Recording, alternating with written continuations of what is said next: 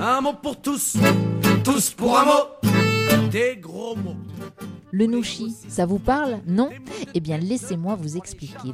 Le nouchi est un parler argotique venant tout droit de Côte d'Ivoire. Il serait apparu dans les quartiers populaires d'Abidjan au milieu ou à la fin des années 70 et devenu la langue secrète, l'argot des vogos, les vagabonds, des bandes de jeunes hommes désœuvrés qui se sont formés dans les quartiers ouvriers. Déscolarisés, ces bris ces brigands avaient une mauvaise maîtrise du français, la seule langue officielle de ce pays. Ils ont alors inventé un parler qui est en fait un mélange de français, de langues ivoiriennes, d'emprunts à certaines langues ouest-africaines et d'anglais. On y retrouve même un chouïa d'allemand. Peu à peu, ce targot du ghetto s'est propagé dans le milieu des élèves et des jeunes de tous les quartiers d'Abidjan. Et vous savez quoi? Il est arrivé chez nous. Si est tellement plus qu'il s'est carrément installé dans certains de nos dictionnaires.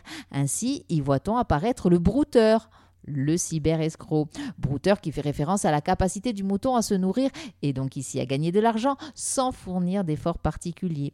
Il y a Lago également, G-O, qui a fait son entrée dans la sacro-sainte collection des mots dictionnarisés, à ne pas confondre avec le Go, hein, le jeu de stratégie chinois. Lago désigne en effet une jeune femme ou une petite amie. Ces deux termes, figurez-vous, Lago et le brouteur, sont venus prêter lettre forte à trois autres créés eux aussi en terre ivoirienne et sanctuarisés en 2017 et 2020 par le petit Robert et le petit Larousse illustré, à savoir Boucantier, ambianceur et sans jaillir, mots sur lesquels je m'étais d'ailleurs attardé il y a quelque temps.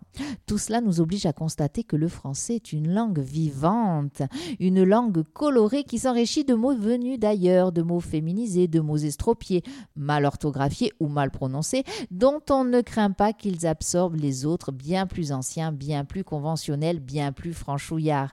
Au contraire, bref, la langue française se parle et fait parler les détracteurs, elle fait scandale et par elle vit.